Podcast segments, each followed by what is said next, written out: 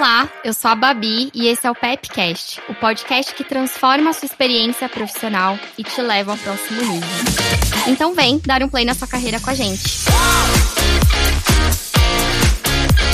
Sou responsável pelo setor de marca empregadora e cultura aqui na PepsiCo. E no episódio de hoje, a gente vai falar sobre e-commerce com Fernando Paiva. Ele é o nosso líder de e-commerce aqui na PepsiCo e a gente vai bater um papo sobre a carreira dele, como ele chegou até essa posição e também sobre essa área de vendas que está super em alta. Então, Paiva, seja super bem-vindo. Oi, Babi. É um prazer estar aqui com vocês no Pepcast e poder conversar um pouquinho sobre e-commerce. É, eu queria aproveitar para agradecer todo o time de e-commerce da PepsiCo que me ensina diariamente tudo que eu sei aqui, que a gente vai bater um papo sobre o assunto hoje e vem entregando resultados maravilhosos aí ano após ano. Excelente.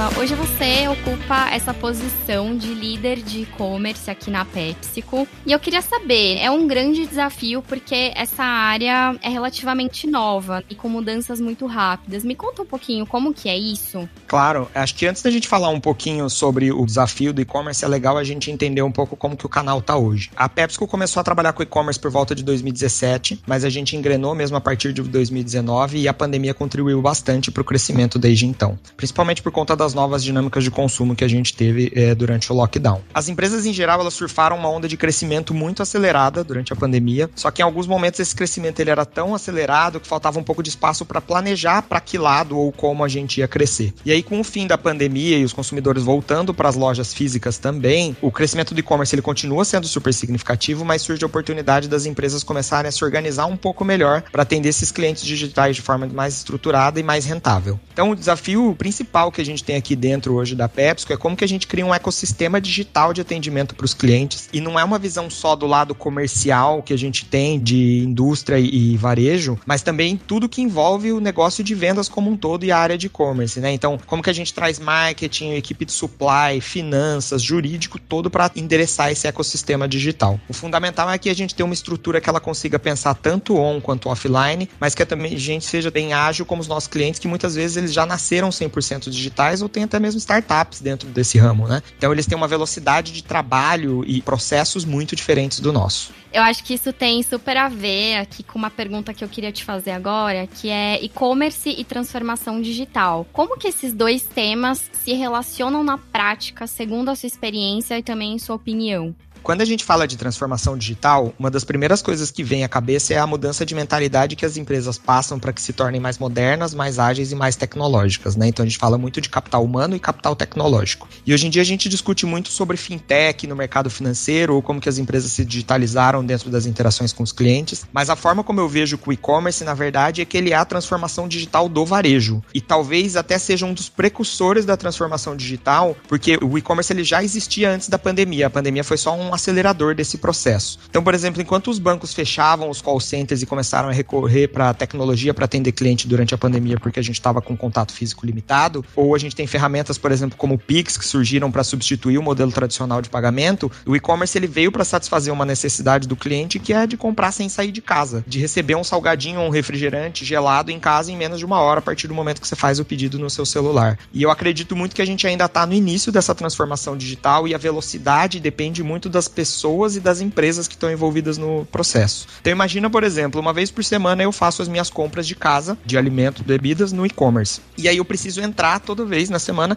e escolher produto a produto que eu quero fazer de compra. Agora imagina a possibilidade de você fazer isso, por exemplo, por um simples comando de voz da Alexa e ela já solicita todos os seus produtos numa lista que você tem cadastrada. Então a gente tem muito espaço ainda para crescer, seja no e-commerce, seja pensando mesmo como que a gente consegue aumentar a penetração dos lares usando a tecnologia.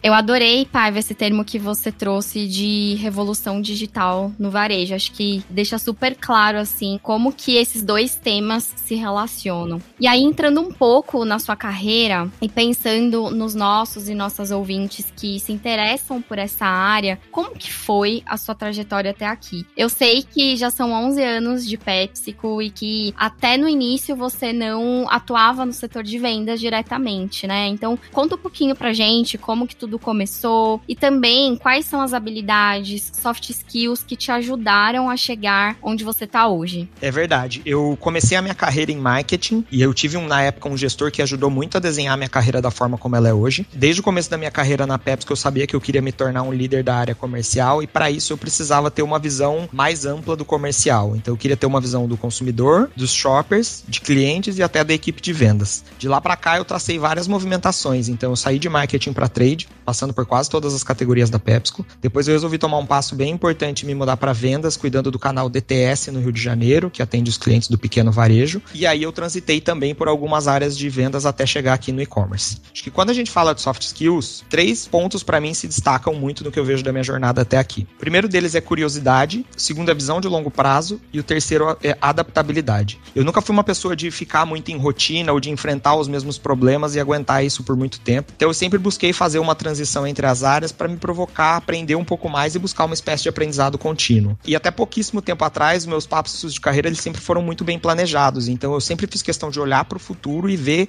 o que, que eu entendia que seria um próximo skill ou uma próxima posição que eu precisava ocupar para que eu continuasse aprendendo e me desafiando com frequência. Só que é claro que nesse meio tempo, assim, as coisas mudam, algumas coisas dão certo, outras coisas dão errado. Então também sempre fiz questão de encarar o problema muito da forma como ele é e me adaptar à situação em vez de ficar simplesmente lamentando com o que deu errado. E acho que tem um conceito muito legal, é que cada vez mais na sociedade a gente está aprendendo que sim, é possível aprender com os erros e que o mais importante é justamente isso, né? Diante de uma situação adversa, o que, que você faz, o que, que você tira para que você não volte a se encontrar naquela posição depois super legal e eu tenho percebido assim que todos os nossos episódios, quando a gente pergunta, né, de soft skills e tudo mais, todos os funcionários e funcionárias da PepsiCo entram mais ou menos nessas que você comentou ou muito parecidas. E isso tem super a ver com o que o Alex, nosso CEO, falou no primeiro episódio, que a gente fala muito disso de habilidades do futuro e tudo mais, então é incrível ver as coisas se conectando dessa forma. Voltando um pouquinho, quando você entrou na área de vendas, você ficou responsável por colaboradores e colaboradoras que têm contato direto na linha de frente com os nossos clientes, né, Paiva? Você foi gestor de um time enorme de vendedores, vendedoras que saem nas ruas com os caminhões da Elma Chips que vão até os nossos comerciantes. E isso no Rio de Janeiro. Incrível. Então, conta pra gente como que essa experiência transformou você no líder que você é hoje.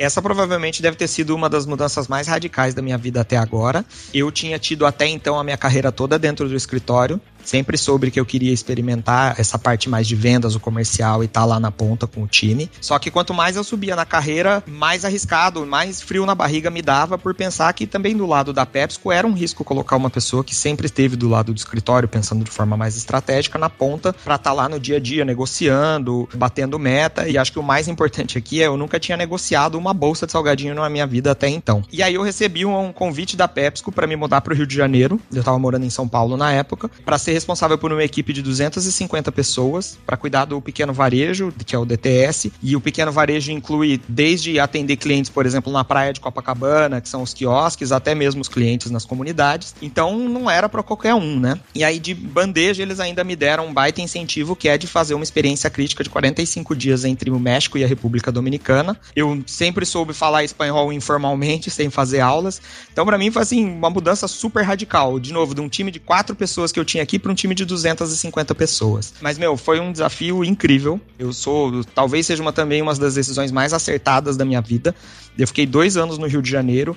E aí, quando eu cheguei lá, o frio na barriga ele só aumentava, né? Porque eu falei, ok, eu tenho 250 pessoas aqui, agora eu preciso me provar para essas 250 pessoas. Só que, na verdade, a minha mudança de mentalidade ela começa a partir daí. Porque eu falei, eu não preciso me provar, na verdade. Eles são muito bons no que eles fazem, eles sabem vender, eles atendem os clientes há muito tempo e eles fazem isso muito melhor do que eu. Por outro lado, eu posso contribuir com eles com esse lado de visão mais estratégica, de olhar para frente. Então a gente chegou num combinado entre nós que deu muito certo, que era no fim do dia eles que estavam responsáveis por entregar no curto prazo, por garantir visita em todos os clientes e todos os KPIs de venda, e eu precisava garantir que o trabalho deles de médio e longo prazo seria um trabalho fácil, sem desafios, rompendo todas as barreiras. Então, tem um problema comercial mais de médio e longo prazo, eu tratava isso, ou tá com algum problema relacionado à tabela de preço. Então, a gente passou unir forças e cada um fazer o que fazia melhor. E a realidade é que deu muito certo. E eu acho que tem um outro ponto que foi fundamental aqui, é que a gente está falando de 250 pessoas. Mais do que colaborador, funcionário e etc. A gente está falando de 250 pessoas que também passam pelas mesmas dificuldades em casa que a gente tem, também tem as mesmas inseguranças, também não sabiam como que ia ser um chefe novo que nunca sequer tinha feito uma negociação com o cliente. Então eu sempre fiz questão de o lado de sair na rota com eles, de entrar no caminhãozinho da Elma Chips, escutar a história de vida de cada um deles é algo fantástico,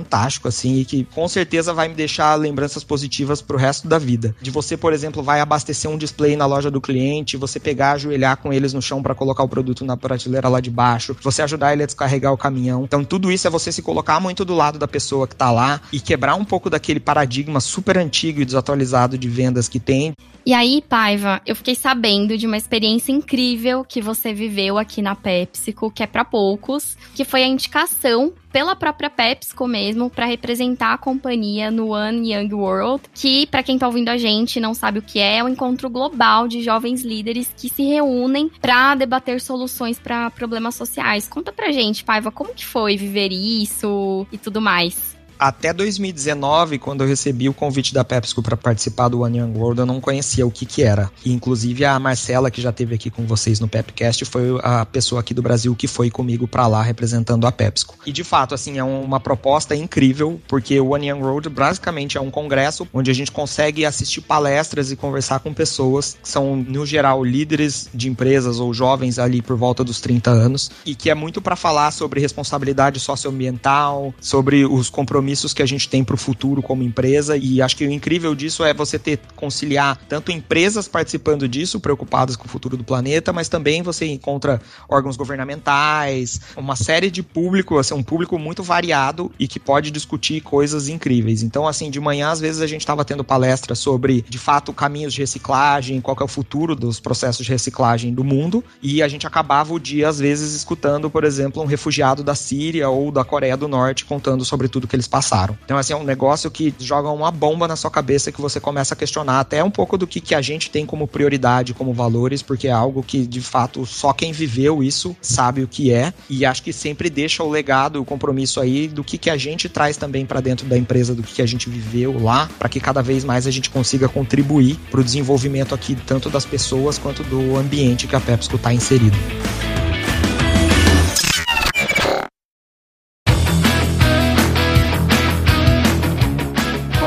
A transição para líder de e-commerce? Essa posição, né, que exige um conhecimento profundo de todos os nossos produtos, do mercado de vendas online, conhecimento de concorrentes, parceiros de mercado que podem alavancar a área. Como que foi essa mudança e como que tem sido hoje para você?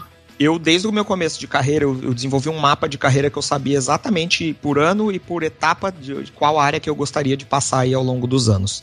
Eu fiz isso em 2012 e aí por volta de 2017 eu revisitei ele a primeira vez e para minha surpresa eu tinha acertado praticamente tudo ali, só uma data ou outra de transição que tinha passado raspando. A primeira movimentação que eu fiz que foi não planejada perto do que eu tinha desenhado lá foi vir para e-commerce, até porque quando a gente fala que 85% das profissões do futuro de 2030 por exemplo, ainda sequer foram inventadas, é um pouco da situação que eu me deparei lá em 2012, porque nunca ninguém imaginava que uma área de e-commerce pudesse crescer tanto e tão rápido. Então, hoje a sensação que eu tenho é, sabe quando você está no lugar certo, na hora certa? Foi assim que eu me senti quando eu vim para e-commerce, porque toda a jornada que eu construí até aqui, passei por marketing, passei por trade, passei por várias áreas comerciais, você começa a ter contato com, de fato, áreas que são fundamentais para o negócio do comercial, para o cliente mesmo. Então, hoje quando eu cheguei aqui, eu achei que os meus problemas problemas fossem ser muito como que a gente digitaliza alguns processos ou como que a gente cada vez mais se prepara para atender esses clientes que são mais ágeis, mas a realidade é que parte dos problemas que a gente tem, eles são muito parecidos com os problemas que eu tinha, por exemplo, quando eu cuidava de uma conta do offline. A parte de supply continua sendo super importante porque no final de contas a forma como eu chego para o cliente com meus produtos, ela é o mesmo, eu entrego em um galpão, eu entrego numa loja do cliente. Toda a parte de como que a gente garante a rentabilidade do negócio, se os meus preços estão corretos, se a atividade promocional também está adequada para aquilo que a gente está pensando, ela continua existindo. O que, que vem de novo aqui é justamente essa parte da agilidade e da digitalização. E eu acho que uma provocação diária que a gente tem aqui, que é fantástico, é hoje o que funciona não necessariamente vai funcionar daqui a um mês, e também algo que eventualmente fracassou hoje, uma atividade promocional, alguma coisa do tipo, pode ser que dê certo daqui a dois, três meses. Porque a gente está falando de um mercado que muda tanto e tão rápido que se a gente não tiver preparado para adaptar, testar, acertar, errar e aprender com isso, a gente vai continuamente estar tá voltando em ciclos. Inclusive, nos próximos dois meses a gente vai ter assim um momento fantástico para o varejo, que é a gente tem Black Friday, é verão que é um período que vende muito salgadinho, a gente tem alguns campeonatos chegando super importantes e é a primeira vez que a gente vive tudo isso no e-commerce, né? Porque acho que vale lembrar que esse modelo de entregas rápidas, de você receber o seu produto em casa em 15 minutos ou até uma hora, ele é muito novo para o comércio. A gente viveu isso, por exemplo, a primeira vez agora há pouco na final da Champions League, junto com o nosso patrocínio com o Leis. Então a gente tem muito potencial para crescer aqui e eu estou muito empolgado para esses próximos dois meses. Paiva, quais são os pontos prioritários da estratégia de e-commerce aqui na PepsiCo? Quais são os benefícios desse modelo de negócio aqui dentro? Quando a gente fala do e-commerce, o e-commerce ele tem que ser um canal complementar de vendas adicional a tudo que a gente já faz. E aí o e-commerce ele é um, um universo muito complexo, né? Porque a gente tem o que a gente chama de clusters diferentes. Quando a gente fala, por exemplo, do cluster que a gente chama de concierge, que são os aplicativos de entrega rápida de 15 minutos, uma hora, etc., é um cluster que ele tem muito uma dinâmica de impulso e combina muito bem com os nossos produtos, como por exemplo salgadinho. Você pede um produto e você espera que ele chegue rápido. E aí o nosso desafio, por exemplo, é como que eu causo impulso dentro de uma tela de celular, que às vezes é um objeto até meio frio, né? Que você não consegue ver, por exemplo, qual que é o sabor, tem aquele apelo da embalagem. Então, cada canal a gente tem uma estratégia diferente. Tem alguns canais, por exemplo, dentro do e-commerce que a gente vai com uma estratégia mais de compra planejada. Então, se você faz uma compra dentro de uma página de um supermercado, você espera que você vai receber aquela compra talvez no dia dia seguinte ou algumas horas mais tarde. Então a gente acaba adequando o nosso portfólio e a nossa estratégia que a gente vai atuar e chegar no shopper de formas diferentes. E aí quando a gente olha do futuro do canal, é cada vez mais como que a gente evolui como ecossistema, que é um pouco do que a gente estava conversando no começo desse papo. Como que cada vez mais a gente entrega uma solução completa para os nossos clientes, não só pensando no comercial, mas até mesmo sendo a PepsiCo como uma das empresas que é protagonista, o que puxa esse crescimento do e-commerce no Brasil, como a gente tem sido nos últimos anos.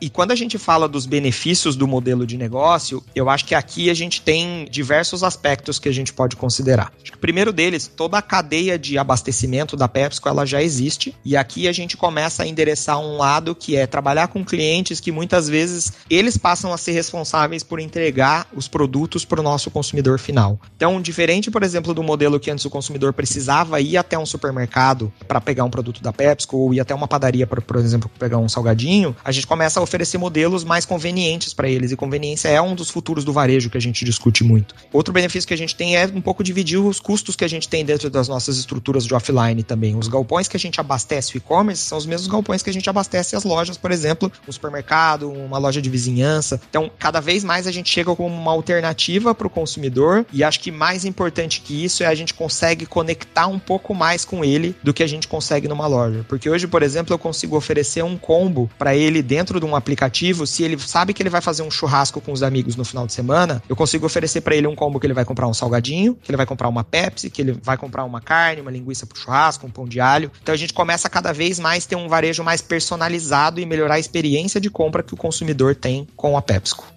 Eu ia comentar justamente isso. Acho que a gente tá falando aqui total de experiência de compra perfeita, né, Paiva? E aí a gente entra em Omnichannel, que a gente escuta muito sobre esse tema por aí, que é uma abordagem de vendas multicanal. E aí, assim, conta pra gente o que, que é isso de fato, né? E como que a gente vive isso dentro da PepsiCo, sendo uma das maiores empresas de alimentos e bebidas do mundo? O Omnichannel, ele é um conceito muito interessante e a gente tem que tomar um pouco de cuidado, porque ele parte do pressuposto da jornada de compra do consumidor. O que, a gente viu, principalmente pós-pandemia, é que antigamente o consumidor, se ele queria comprar um produto, muitas vezes ele ia até uma loja, via o produto, às vezes ele fazia uma pesquisa de preço, ou às vezes ele acabava levando o produto ali mesmo. O Omnichannel, ele parte do pressuposto de que essa eh, jornada linear, ela não existe mais. Inclusive, tem pesquisas que mostram que 90% dos consumidores, quando eles vão fazer uma compra numa loja, eles já pesquisaram utilizaram aquela mercadoria antes de sair de casa, seja no computador ou no celular. E aí, essa jornada ela não é mais linear. Ela pode começar na loja, ou ela pode começar no computador, ela pode começar numa roda de conversa com os amigos, você pega no celular e pesquisa aquele produto. Então, você achar que você vai fazer no offline e no online a mesma coisa e que elas vão funcionar, isso aí é uma tática que deve muito levar para o fracasso. A ideia aqui é que todos os canais de venda que você está inserido, eles ofereçam experiências complementares. E aqui é super importante que a gente não fala só de canal de venda de produto. Aqui, por exemplo, se eu tenho mídias sociais, elas são um canal de comunicação que é super importante. E às vezes pode ser que o consumidor ele comece a jornada de compra por ali. Hoje, se você for pensar, o TikTok já passou em outros países o Google como plataforma de você pesquisar um produto que você quer comprar. E hoje o TikTok é uma rede social de vídeos. Então, olha como a mentalidade e a jornada do consumidor mudou. Os consumidores que entram hoje, que passam a fazer compras ali com 18 anos, eles foram criados em todo esse ambiente digital. Para eles, o Google já é algo super comum. Para a gente, o Google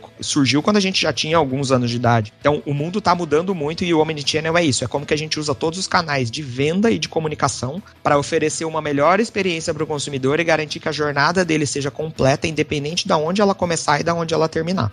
No começo, você citou a questão da pandemia, né? Que alavancou aí as vendas online de um jeito surpreendente. De acordo com uma pesquisa da Mundimap e-commerce Brasil, o comércio online foi responsável por 58% das vendas dos lojistas no Brasil em 2021. E aí eu queria saber de você, quais são as expectativas de crescimento da área para 2022 ainda?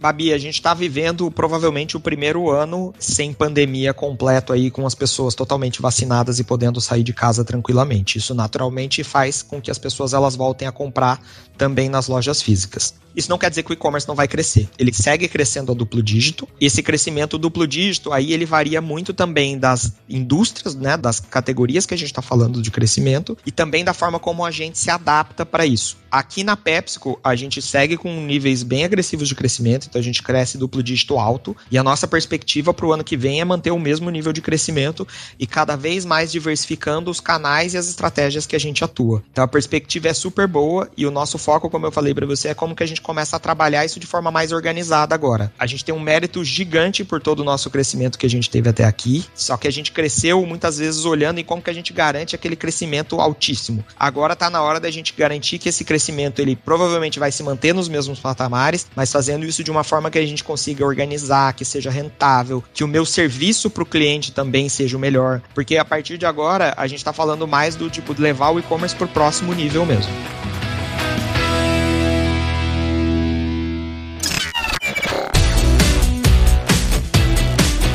Pra gente fechar bem aqui a nossa conversa, 11 anos de companhia é muita coisa, isso é super legal. E aí, quais são os seus fatores de engajamento para estar aqui há tanto tempo? Essa é uma pergunta muito boa, porque aqui na PepsiCo, isso é um dos meus fatores de engajamento, inclusive, a gente tem um modelo que a gente chama ACE. É uma ferramenta que a gente trabalha que ele fala muito de quais são suas aspirações, capabilities e os fatores de engajamento que você tem e que te motivam aqui dentro. Quando fala dos meus fatores de engajamento, acho que primeiro, carreira e oportunidade de trabalho com certeza são uma delas.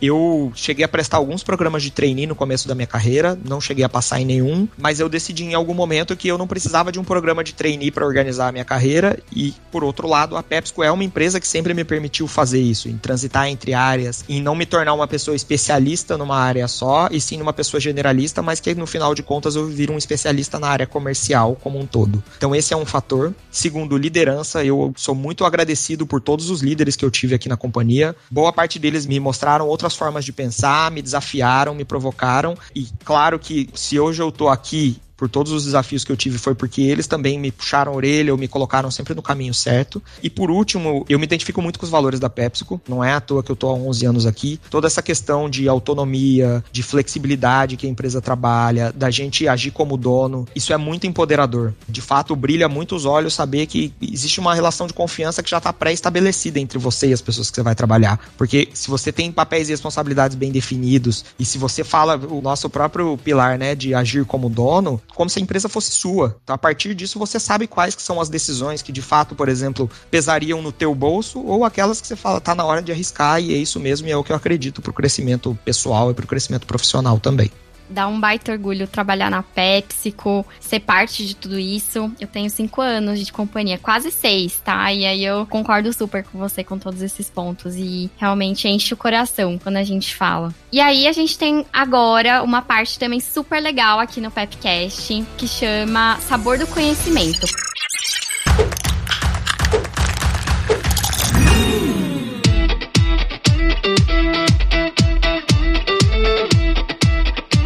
Paiva, o que, que é isso, né? É um momento que a gente separa para compartilhar aí com o pessoal que tá ouvindo a gente conteúdos que nos inspiram, que a gente gosta. E aí pode ser livro, filme, série, o que você quiser, pensando aí que pode ajudar a inspirar outras pessoas. E aí eu queria muito saber das suas indicações.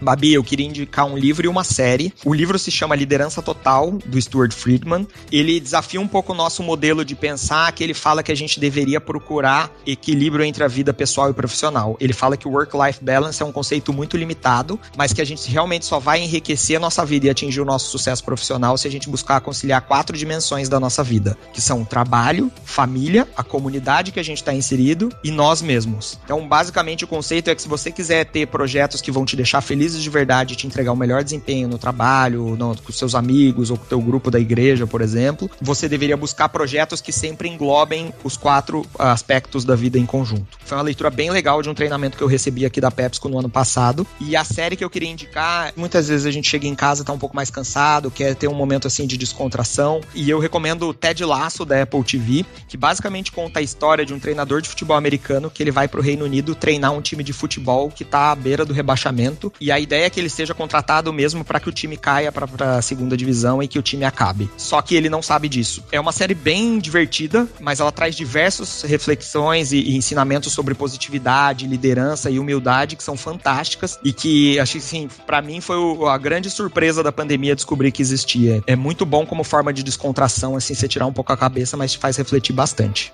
Legal. E aí eu vou aproveitar para indicar um filme que eu assisti recentemente. Filme barra documentário que chama Quanto Tempo o Tempo Tem. Não sei se você já ouviu falar, mas é super legal, é super reflexivo também, porque traz um pouco assim do nosso mundo agora, né? Que a gente vive correndo, às vezes sempre, né? Falta tempo e a gente se questiona, né? O que, que tá acontecendo? Não tenho tempo para fazer isso, para fazer aquilo. Então, o que, que é isso que tá acontecendo de fato, né? Por que a gente vive se questionando sobre o tempo, né? E como a gente tem vivido tudo isso. E aí traz meio que uma linha histórica de como a sociedade enxerga essa questão de tempo ao longo dos anos, chegando até o momento que a gente está agora. Então é bem, bem diferente, assim, e, e me fez pensar bastante.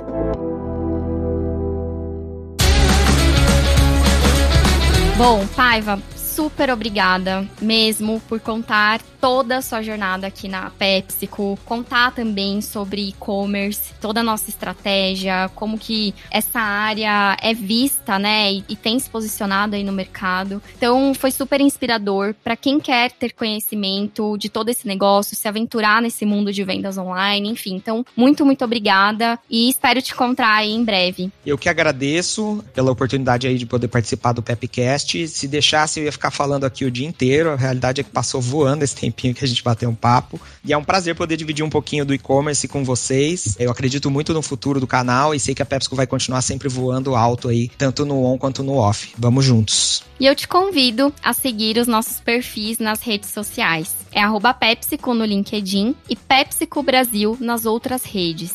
Inclusive, a gente tem um Instagram, PepsiCo Brasil, novinho e cheio de conteúdos incríveis para te trazer ainda mais perto da companhia. É PepsiCo underline BR. E para saber sobre as oportunidades da companhia, não esquece, é só acessar o nosso site de carreiras, pepsicojobs.com e acompanhar a gente no LinkedIn. Super obrigada e a gente se vê no próximo episódio. Tchau, tchau!